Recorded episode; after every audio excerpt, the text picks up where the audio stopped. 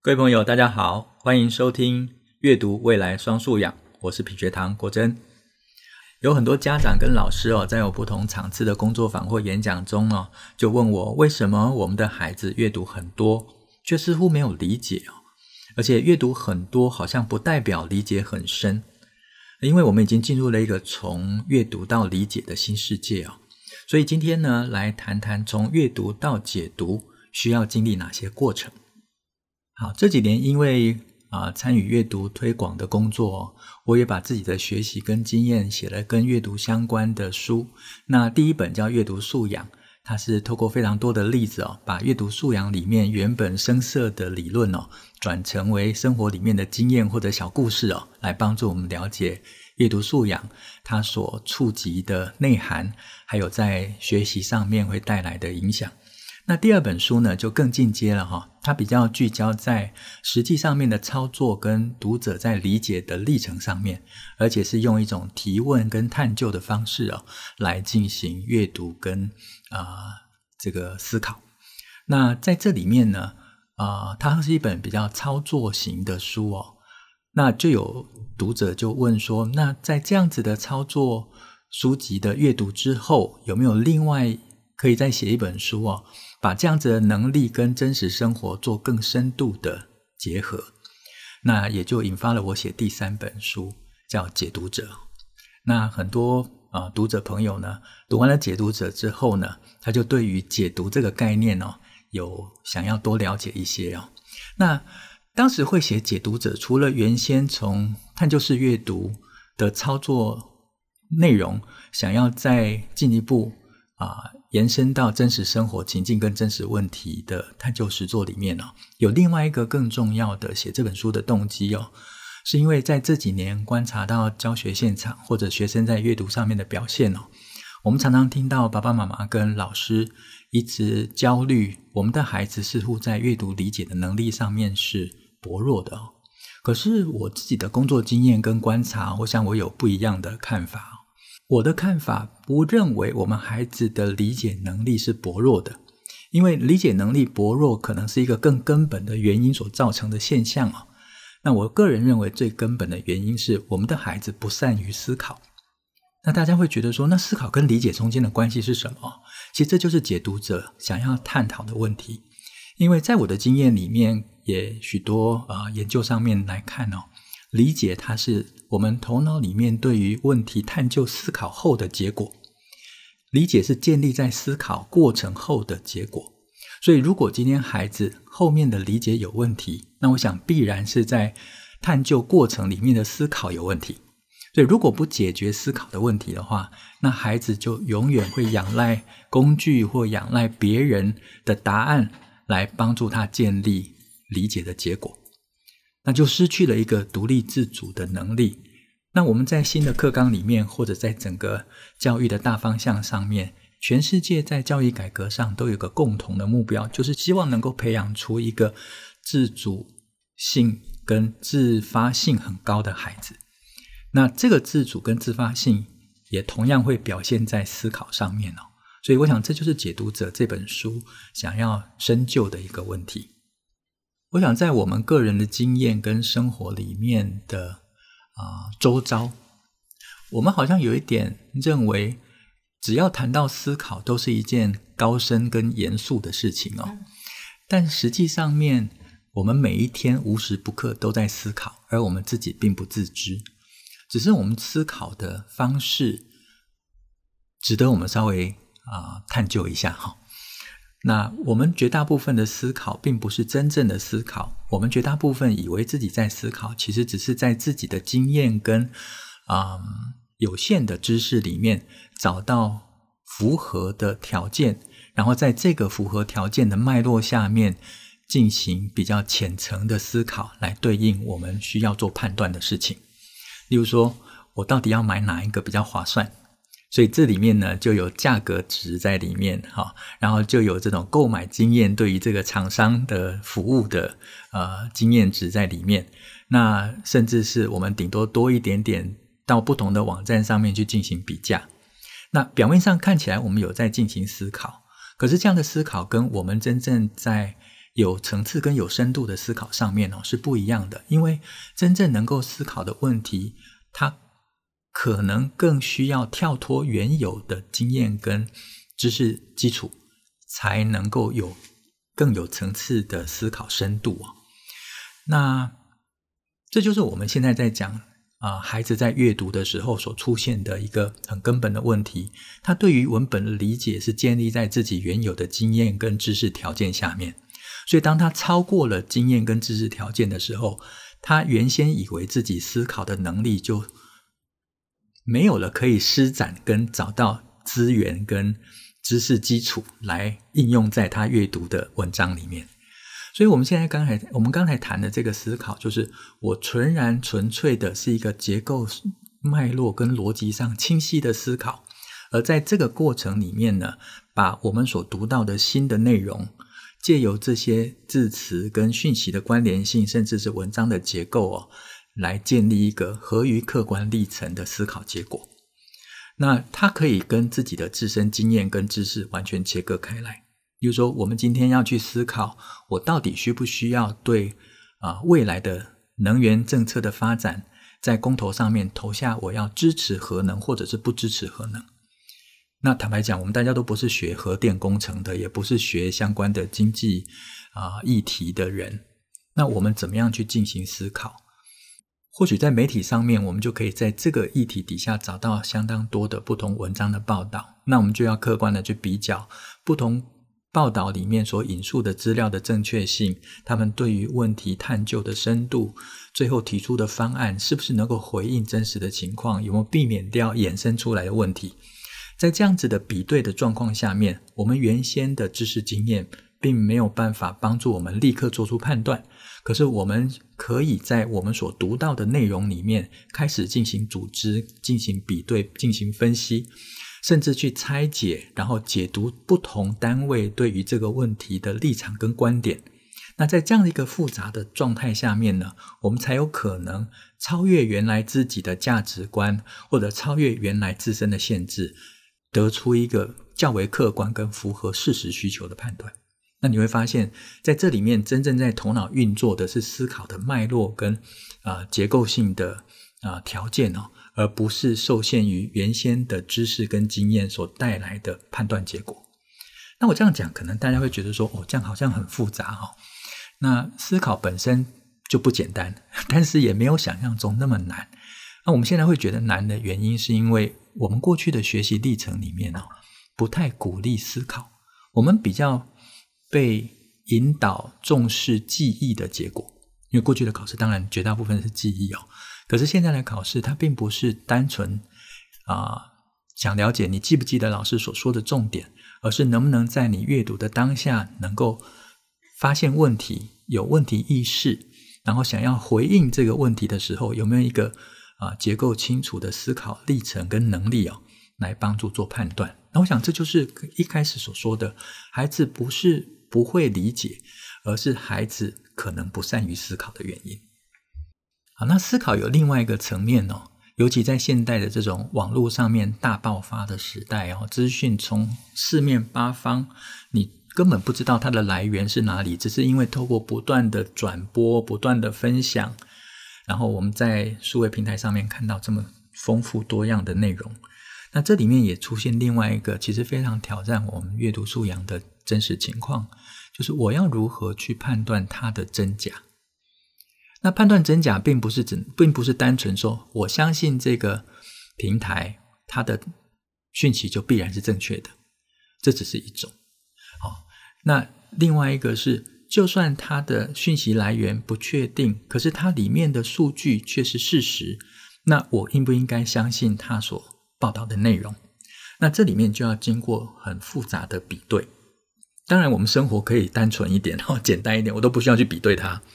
可是这样子不需要比对的结果，其实我们会为自己创造很多风险性的啊、判断，就是呃会让我们的判断有很多的风险。那当然。有一些生活上的小事情，不需要经过这么复杂的思考。可是，如果我们今天要做的决策跟我们自身的影响会比较深，或者它的决定后的影响会比较深远的时候，那我们有能力进行思考跟能够解读，就会变得非常的重要哦。所以媒体上面这样子多元的讯息，也真正在考验我们的比较、判断、分析、整合跟解读的能力。好，那前面我们谈到探究哦，能够开展探究有一个重要的核心概念呢，就是我们要有问题意识。实际上，探究的过程就是借由问题意识去驱动的过程。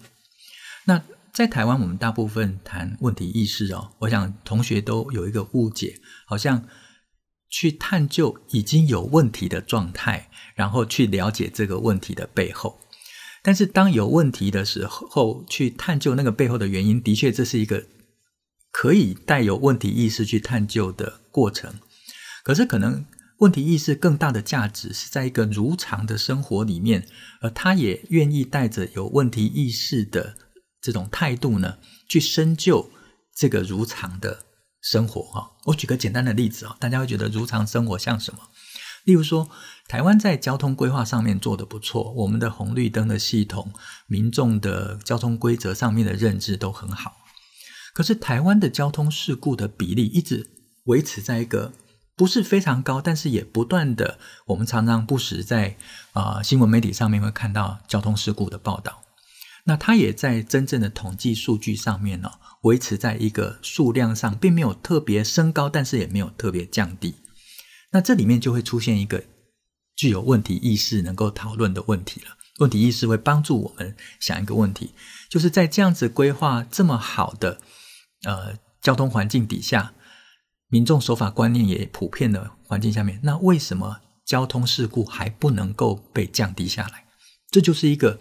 更有深度的探讨了，因为他可能探讨的就不再只是系统的问题，他探讨的可能不再是呃交通法规上面遵守的问题，很可能是有其他的原因，是我们自己没有意识到的，或者过去的呃观察上面没有发现的，但就因为有问题意识，问了这么一个好像从来没有被问出来过的问题，才有机会帮助我们开拓更深一层的理解哦。那媒体上面呢，在问题意识上面，我们看到它有的时候就扭曲掉的一种变形的问题意识。例如刚才讲到说交通事故哦，那某个路口呢，它的交通事故发生的频率就非常高。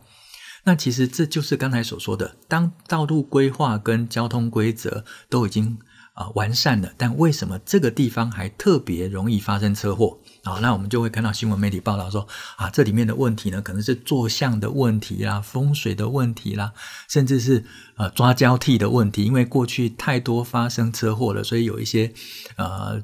很玄妙的理由，就会不断的继续在发生问题哦。那这样子是不是有问题意识？有，但这样的问题意识是不是真的问题呢？不知道。但至少这个问题没有办法在科学上面有更进一步的。探究也不是一个制度跟体系底下能够解决的问题哦，所以有问题意识很好，但是我们有没有正确的把问题意识聚焦在可以观察、可以验证、可以判断，甚至可以解决的方向上面？这也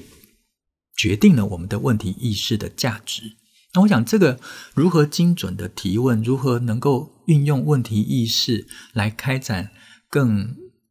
深刻的理解哦。我认为这是现在在学校上面应该除了一般的阅读课程之外哦，他在跟同学讨论的引导过程里面哦，是老师要多加琢磨的。因为这样子的训练呢，就能够帮助同学在啊阅读的过程里面，呃，能够去创造有价值的理解。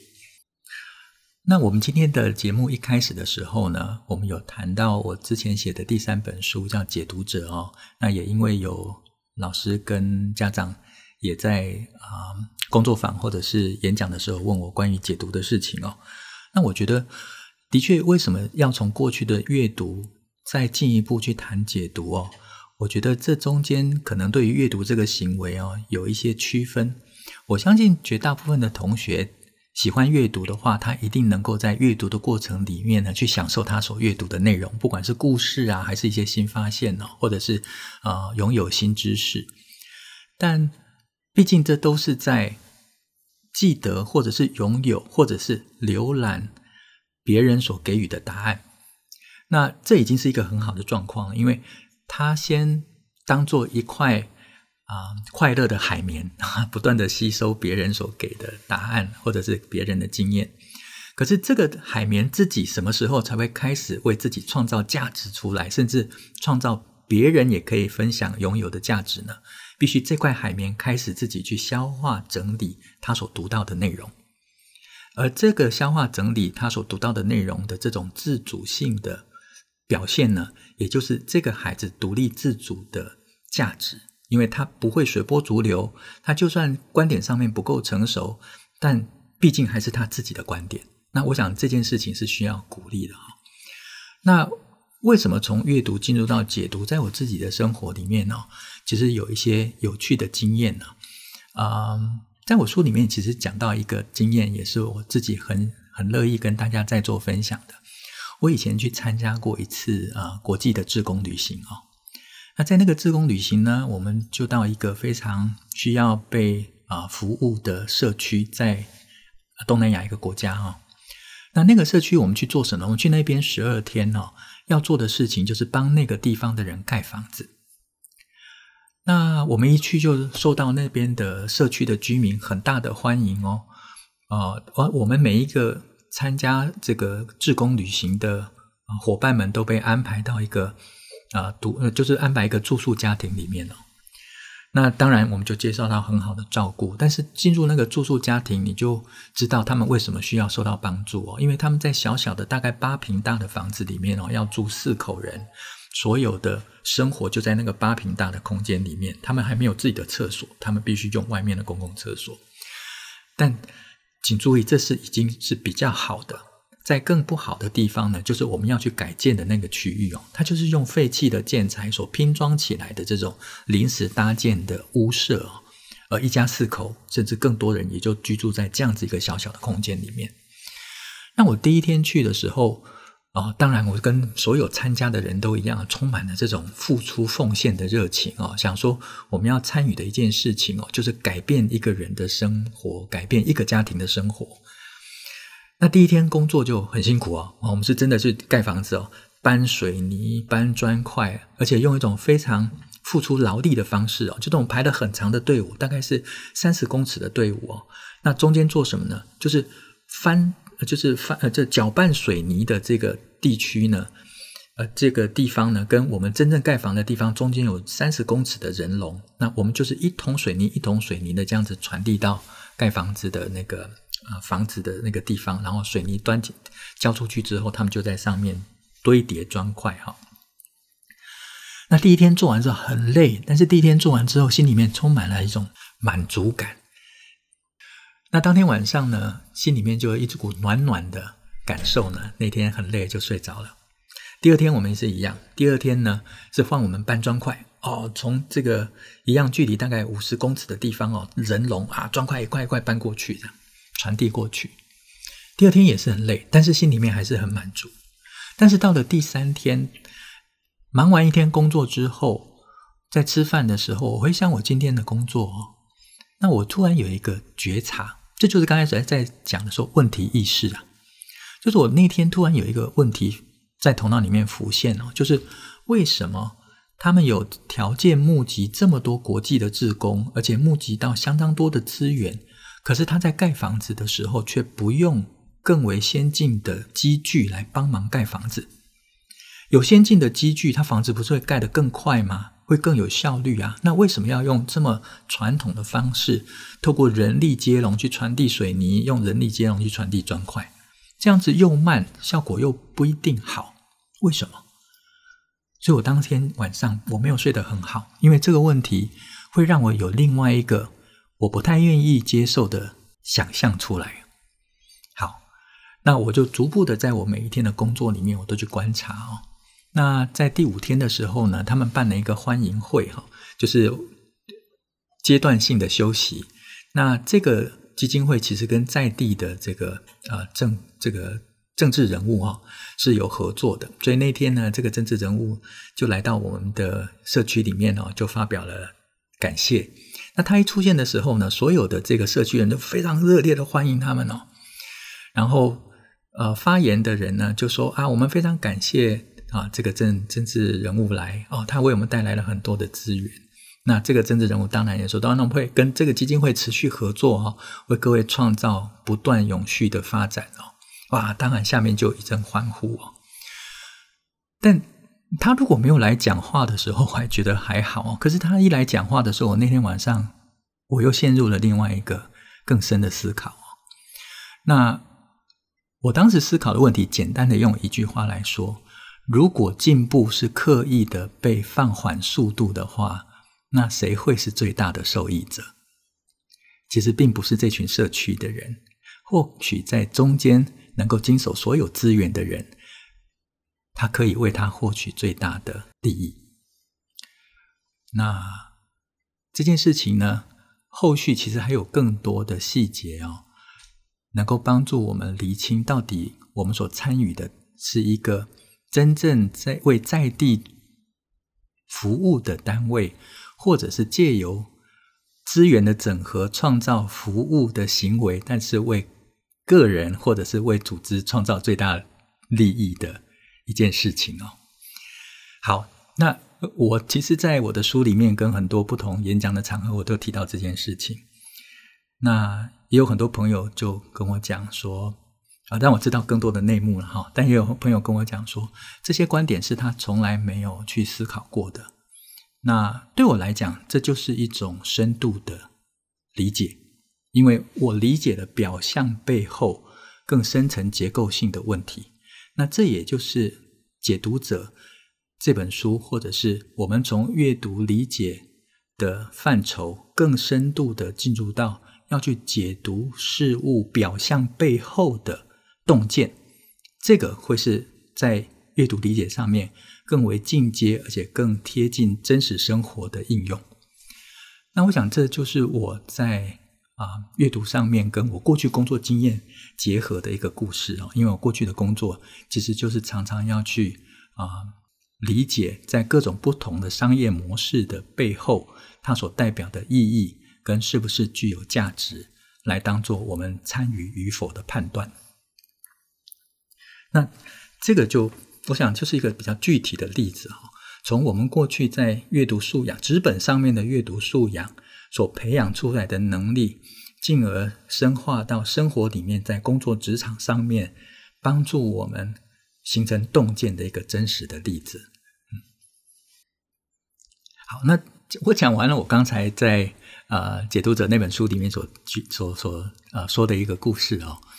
那这样子的能力跟我们眼前的这群孩子。到底有没有关系哦？尤其在跟他现在的学习或者考试上面有没有关系？我相信这个可能更贴近于啊、各位想要知道的事情哦。那我们把它放到真实的课堂上面来看好了。我们今天在课本上面老师讲了一篇文章，或者在社会科或自然科里面讲了一个观念。那有一种同学呢，是老师讲什么就很认真的把它给记下来了。但有另外一种同学是老师讲的，我也把它记下来。但是老师讲的内容里面呢，他想出了有了问题意识，他想了另外一个问题。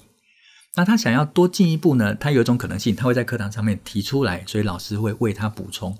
那这件事情呢，很棒，他在学习上面呢，比别的同学多了一点。但是毕竟所有的同学也都知道，老师为了这个问题所做的补充。那如果今天同学他并没有在课堂上面提出来，啊，他在回家的过程里面，呃回家学习的过程里面呢，他自己也不断有问题提出来，那他没有机会在课堂上面问老师，那他就可以自己透过现在有许多不同的网际网络上面的啊工具，他能够为自己想要知道的问题找到更多内容来帮助他判断，甚至是形成合理的观点。那这个时候，学生是因为有这样子的能力，为自己创造更多元而更开阔的学习内容。但他还是聚焦在可能，他还是聚焦在原来课本上面所说的这个篇章，或者是这个啊、呃、主题。那这样子两个不同学生的学习样貌累积下来，你就发现，第二个有问题意识，能够自己建立解读的结果的孩子。他在学习的内涵跟量上面，就会为自己创造更多的收获。那这样子的能力养成的时候，在现在的考试上面，当他看到这篇文章，嗯，没有看过，或者老师提出了一个真实生活情境的提问，在社会科的考卷上面，那他就除了原来的学科知识之外，他也能够借由老师所提供的相对的资源，在考卷上面所设定的条件，他能够有一个更为严谨、结构上面更为清晰的理解，然后对于答案的选择呢，就更具有洞见。那我想，这个就是在学生在学习跟作答上面带来实质的帮助。那时间很快哦，啊、短短的二十五分钟哦，一下就过了哦。那以上呢，是我今天所分享的内容。孩子阅读多了，就真的比较会考试吗？嗯，其实决定在孩子用什么样的态度去阅读，而他是不是具有解读的能力。那这样子的能力，除了帮助他在学习上面，也是现在学生在应试上面呢一个很重要的能力哦。好，那如果各位听众喜欢我们今天的内容，我们欢迎订阅、给五星好评，并且呢，更欢迎大家分享出去哦。那我们就下次再聊喽，拜拜。